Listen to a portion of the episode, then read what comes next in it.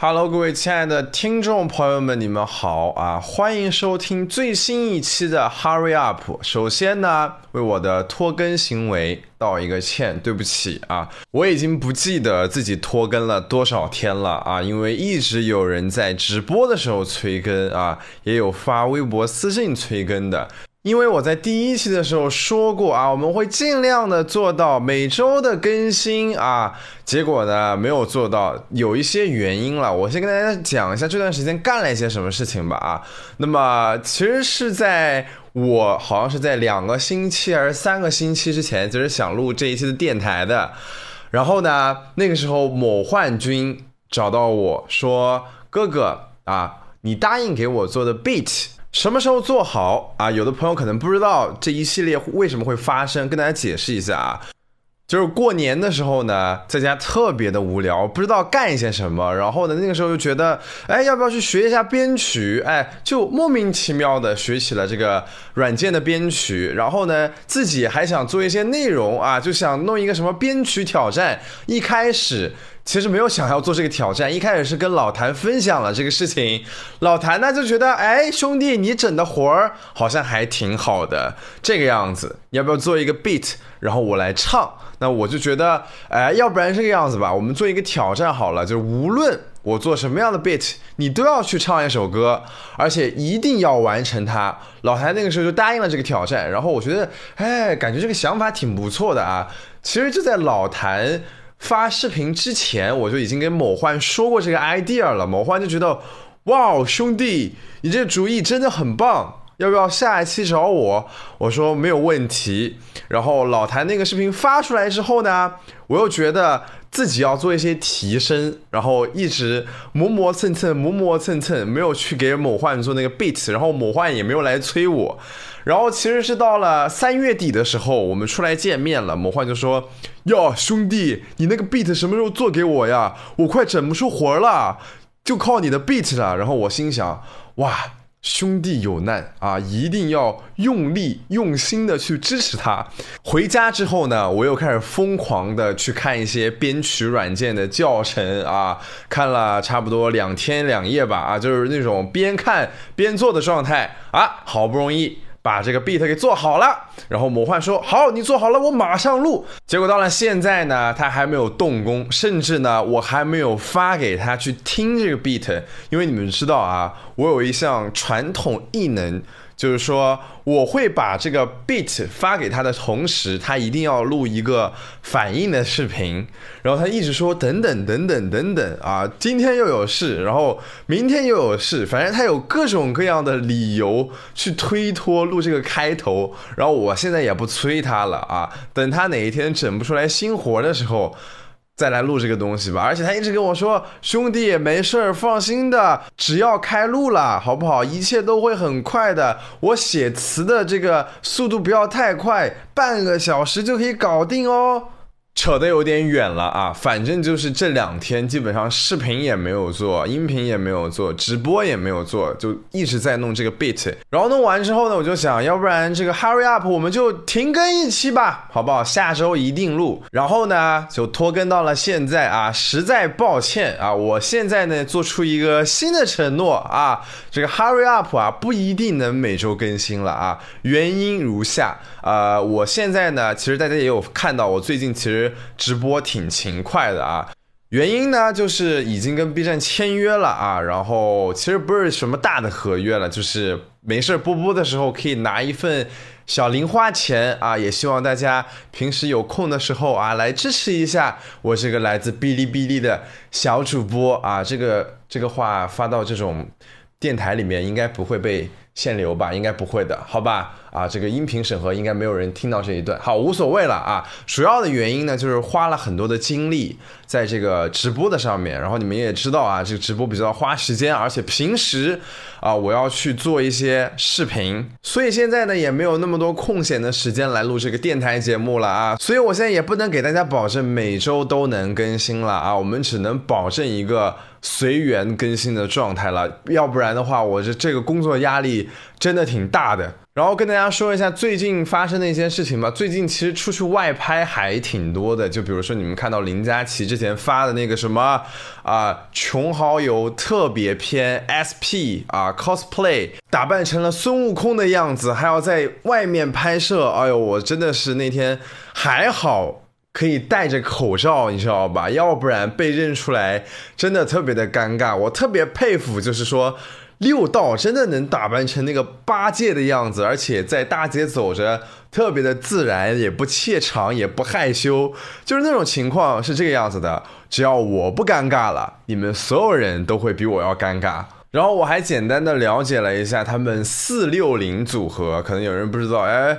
什么是四六零啊？四六零就是现在呃六道轮回，还有吃素的狮子，还有视角机啊，他们三个人的这个组合名。你们有关注的朋友可能发现啊，这三个现在整天混在一起拍视频。然后我一开始跟他们探讨，我觉得你们这个形式很好。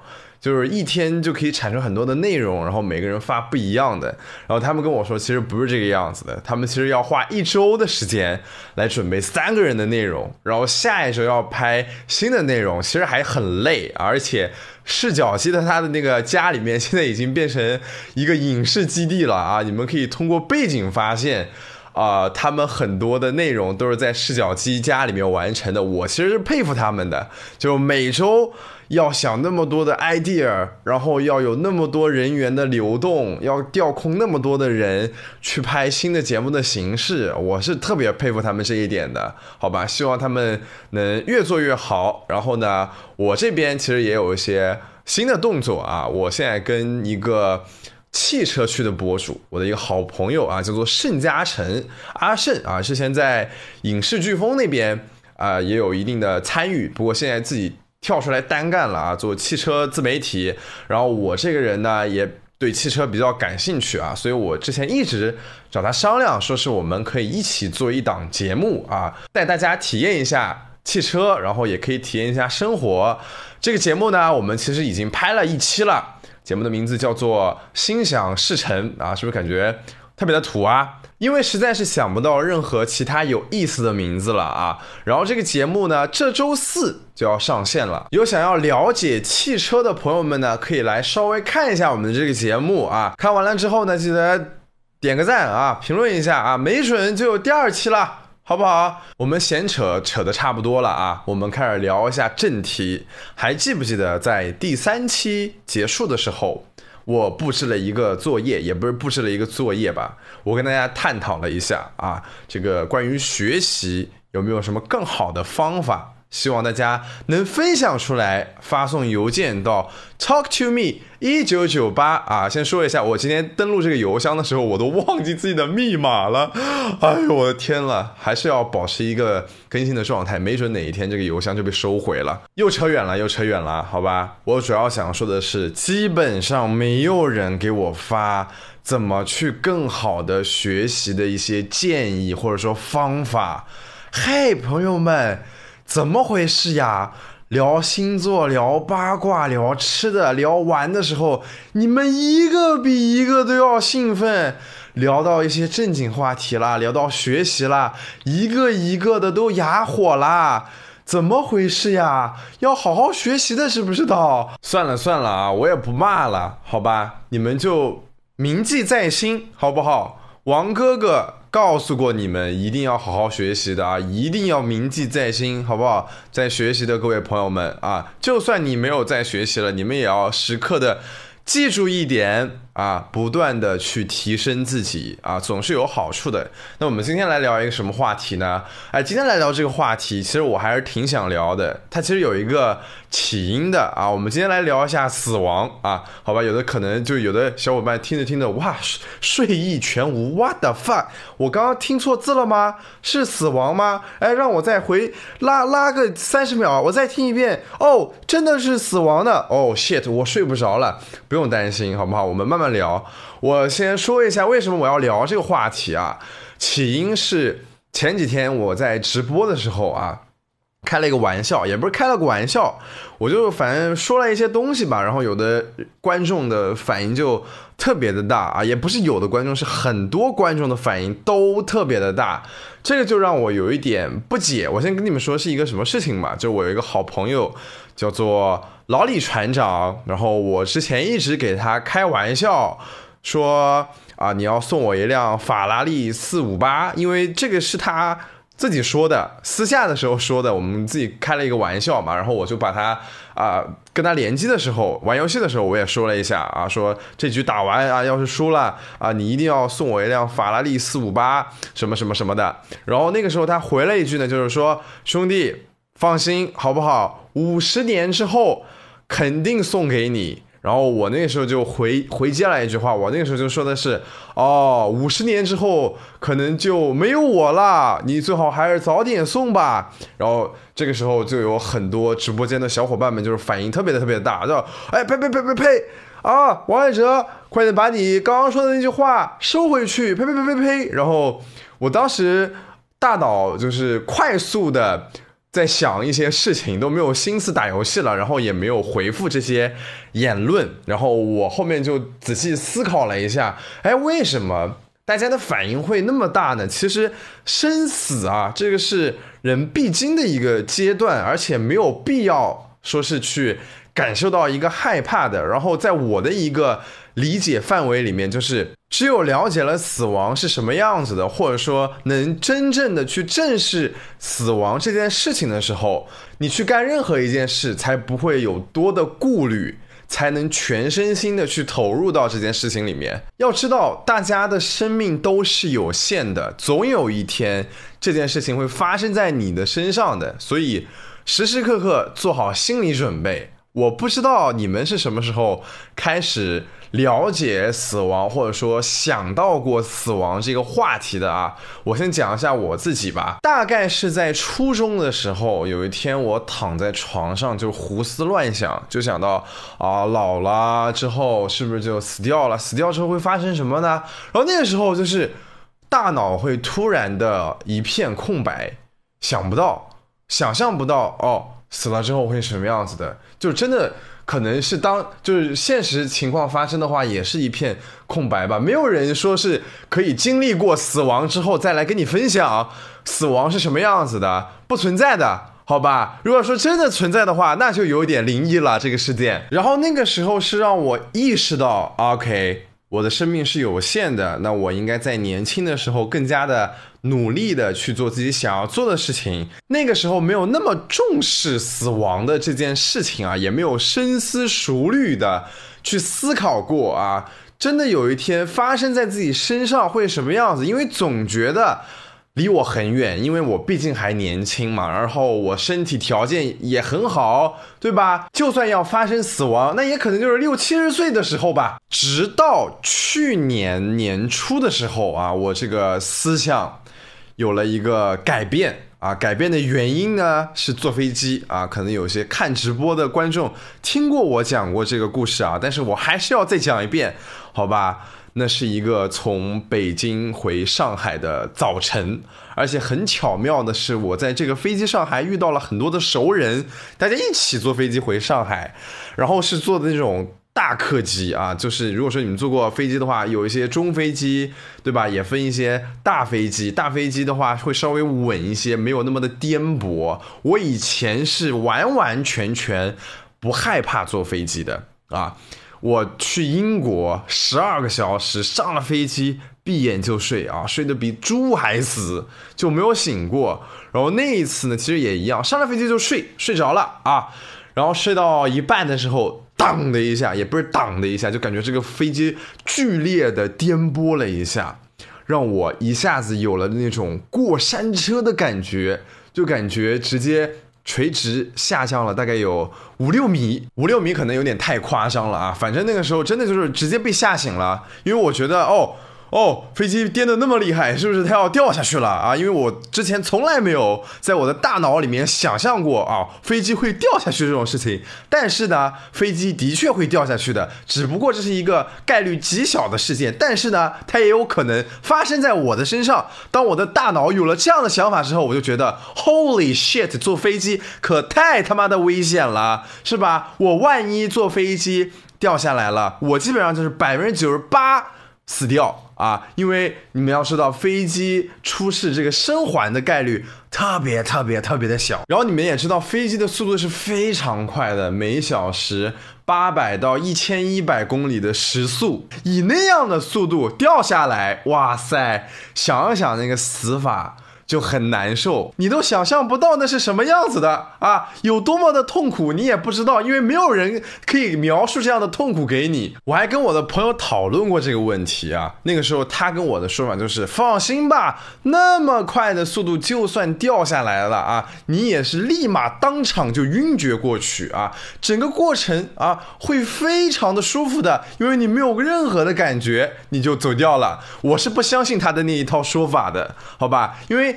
你可能去问一些人，你害怕死亡吗？大家给的回答都是啊，不怕呀，啊，终究有一天它会到来的啊。其实我心里面一直也是这样想的，但是你去想各个场景的时候，你不会这样想了啊。就比如说什么飞机上面掉下来，坐高铁的时候被追尾，对吧？汽车出车祸。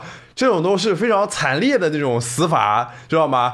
最不痛苦的就是一觉睡起，就是一觉睡不醒来了，你知道吧？这个是最没有痛苦的，其他以上我都觉得，我的天哪，太他妈的恐怖了！自打那件事情之后啊，我整个人就特别的害怕坐飞机。我也知道飞机出事的概率是特别特别特别的小的，但是朋友们，飞机只要一出事情了。那就真的差不多就嗝屁了，而且我也没有什么办法啊。有些时候工作需要，我必须要坐飞机，根本就逃脱不掉。然后现在导致的一个问题呢，就是我没有办法好好的坐飞机。我现在坐飞机会特别的紧张，精神高度的紧张，就是紧张到什么呢？只要这个飞机一颠簸，稍微的一颠簸。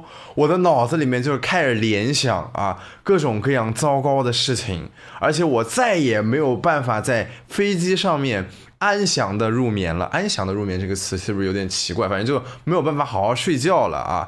我去年的时候去美国十二个小时，我还买的是一个公务舱，躺在那个地方，真的闭着眼睛就没有睡着过啊！就闭着眼睛，我在感受这个飞机的气流。啊，他哪个时候颠了一下是什么样子的啊？就真的一秒钟都没有入眠过，极其的痛苦，还会有一些特别疯狂的事情出现啊！其实我是一个无神论者啊，但是我现在坐飞机之前呢，我都会祷告一下，我还会就是说各种祷告，无论是耶稣还是菩萨还是玉皇大帝。我都会祷告一遍，你知道吗？总感觉这些神灵啊，在关键的时刻他们是有用的。然后特别好玩的一点呢，就是我从去年年初开始害怕坐飞机，有一个很好玩的事情，就是二零一九年整年是我活了那么久以来坐飞机次数最多的一年。你敢相信吗？就是。我那个时候就是害怕到能不坐飞机就不坐飞机，还要坐那么多次的飞机，我心里是特别的崩溃的啊！我好朋友要结婚，他在西安，我都没有坐飞机去，我坐了八个小时的高铁，来回八个小时，都快把我整个人都坐懵了，你知道吗？之后我就说，啊，不行了。我这个那么长时间的高铁，其实我也受不了，我就还是坐飞机吧，大不了就多坐一些嘛，应该就适应了。然后我还按照其他的思维角度去思考了一下啊，世界上面怕坐飞机的人肯定不止我这一个啊，很多人都害怕坐飞机，而且我也不是应该最担心飞机会掉下来的那一个，最担心飞机会掉下来的应该是那些空姐，对吧？我那些空姐一周可能五天都在飞机上面。他们要是害怕的话，他们整天都睡不好觉了。他们都不怕，为什么我还要害怕呢？我没有必要那么焦虑啊！而且我还特地的真的去找过我就是在学习空乘专业的同学，我还跟大家认真探讨过这个问题。他说：“这有什么可怕的？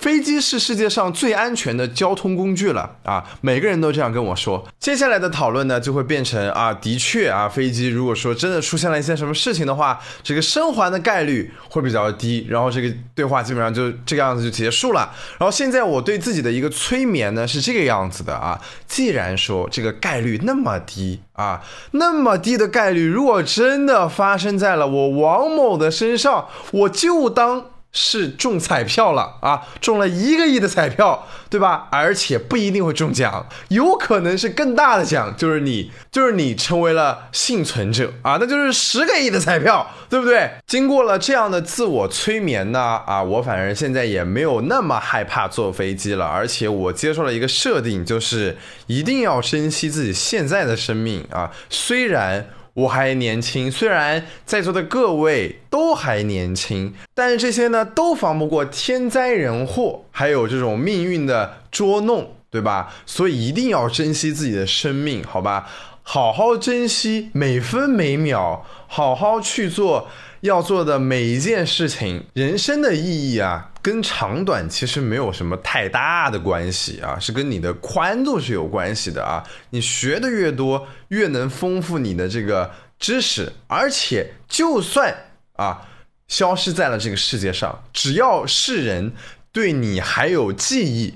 对吧？你就是活在了大家的心中，那些爱你的，或者说你爱的人，都会永远的记得你啊。或者说你有一些什么伟大的作品，你甚至还可以活在后人的记忆当中。所以我觉得大家首先要认识死亡，然后呢，不要害怕死亡。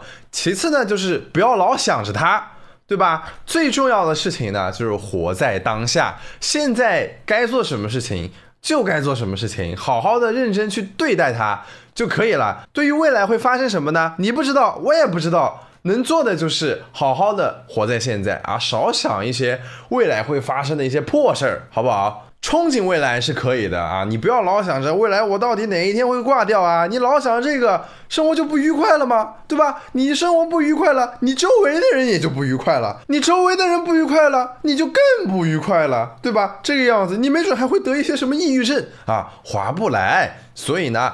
注重当下就可以了啊！再给你们分享一则飞机小故事吧。啊，就是我去年从费城回国的时候啊，我还发了微博，具体的事情再给你们讲一遍吧，好吧？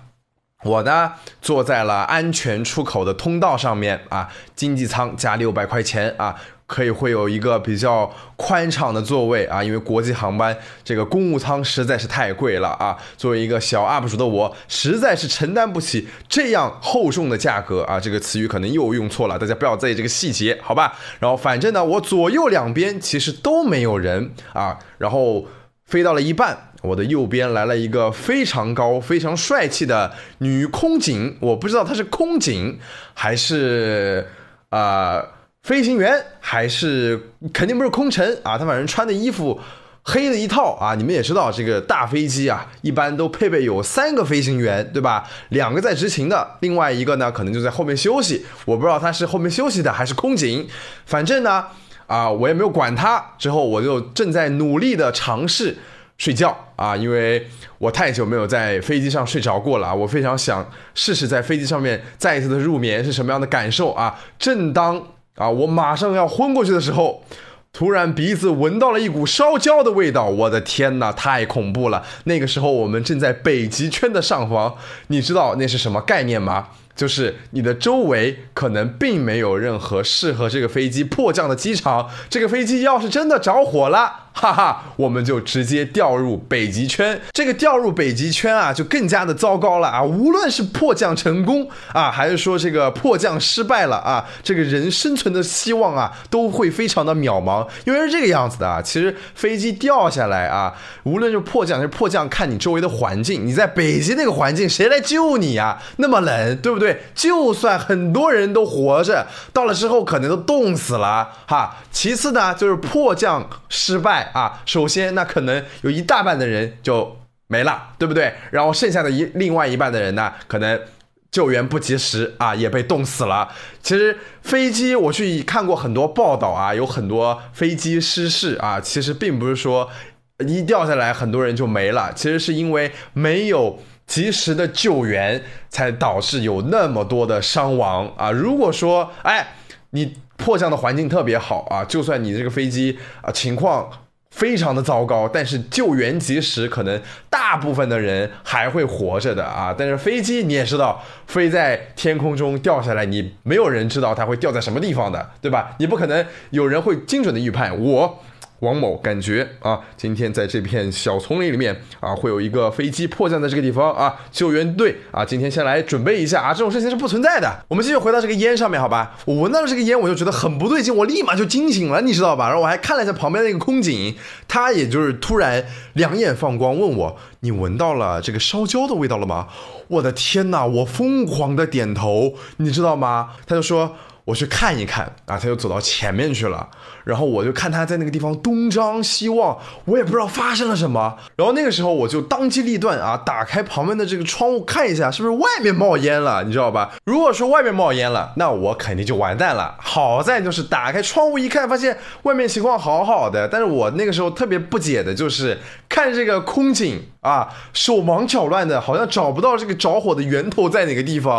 然后我那个内心就在祈祷啊。千万不要出事，千万不要出事。然后我那个时候其实内心还有一点小小的兴奋，而且我这个兴奋的点其实特别的奇怪啊。自从我怕坐飞机开始，我每次上飞机都会脑补啊，这个飞机可能会出一些什么样的事情，对吧？导致一些非常糟糕的结果。然后这一次呢，就内心想的是，哇塞，终于让我碰到了。我太了不起了，尤其是经过这样的事情之后，你再坐飞机可能就不会害怕了，你知道吧？我那个时候还有一点小窃喜。过了几分钟呢，我看那个空警拿了一个不知道什么东西啊，然后往一个铝合金的箱子里面一扔，然后又是往里面放那个可乐，又是放雪碧的，反正就是一种灭火的流程啊，没有那用到那种灭火器，也没有看到冒烟，只是闻到了有烟味啊。然后那个空警呢也没有再回来过，我也没有闻到其他的这个烟味了。然后我就坐在那个。位置上呆呆的，什么也不敢做，你知道吗？也不知道发生了什么，内心还是有一点很害怕的。然后过了大概两个小时，那个空警又回来啊，让我签一个。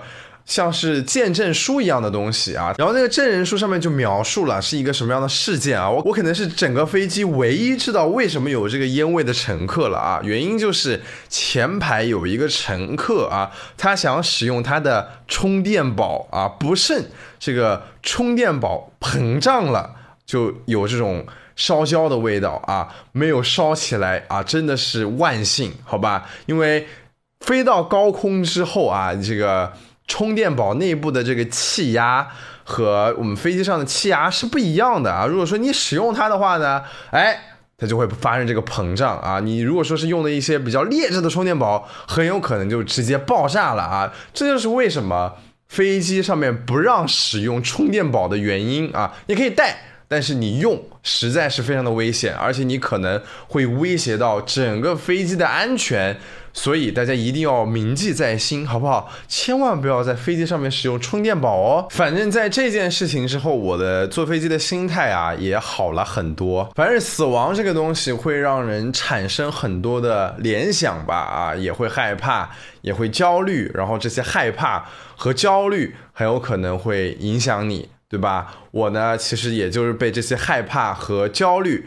给影响到了这些害怕和焦虑呢，并不是一件坏事情，而是一种生存的本能。因为你要想啊，我们的基因里面肯定都带着一些胆小啊、害怕、焦虑的基因的，这些可以帮助我们更好的活下去。如果说我们的身上没有这样的基因啊，我们基本上也不会存在了。你们要想啊，在几千几百万年前啊，人类还是非常原始的时候啊，我们的这些祖先们。看到那些野兽，他们肯定会害怕跑啊，要不然就被野兽吃掉了。而不害怕野兽的那群人，就看到野兽，哎，这野兽嘛，过去摸一下，哈，我一口被吃掉。那群人，他们的基因就不存在了。所以流传下来的啊，都是一些胆小啊、焦虑啊、害怕的一些基因。这些基因呢，会帮助我们更好的活下去，让我们自然的去规避一些。风险性的行为啊，但是也会出现一些焦虑的情况，就比如说我去年的特别害怕坐飞机啊，这种情况可能会发生在每一个人的身上，可能就是你们不是害怕坐飞机，你们可能会害怕做其他的一些事情，对不对？我觉得呢，我们要做的呢，并不是说彻底的去消除自己的焦虑和害怕，而是学会，而是学会怎么去跟自己的这个焦虑跟害怕相处。他们的存在对我们其实是有一定的帮助的，对吧？如果说你老想着怎么去消灭他们啊，你也其实消灭不了他们，他们会一直存在的。最好的方法呢，就是跟他们好好的相处。但是每一个人跟自己的这个焦虑跟害怕相处的方式啊，它都是不一样的。对不对？你有你的方式，我有我的方式啊！希望大家早日啊能找到和自己焦虑相处的方式啊，战胜自己的心魔。怎么变成战胜自己的心魔了呢？反正就那么个意思啊！希望大家也能够理解吧？好吧，这一期呢，其实时间也差不多了啊，分享了一些七七八八的啊，希望大家能睡个好觉啊，好好休息，好好学习啊，过好每一天，开开心心的就好了，好吧？我们下期 Hurry Up 再见了，这个周更是周更不了了啊。嗯，那能月更好不好？应该是可以月更。好了，不说那么多了啊，可能月更也月更不了了，好不好？大家早点睡觉了啊，拜拜。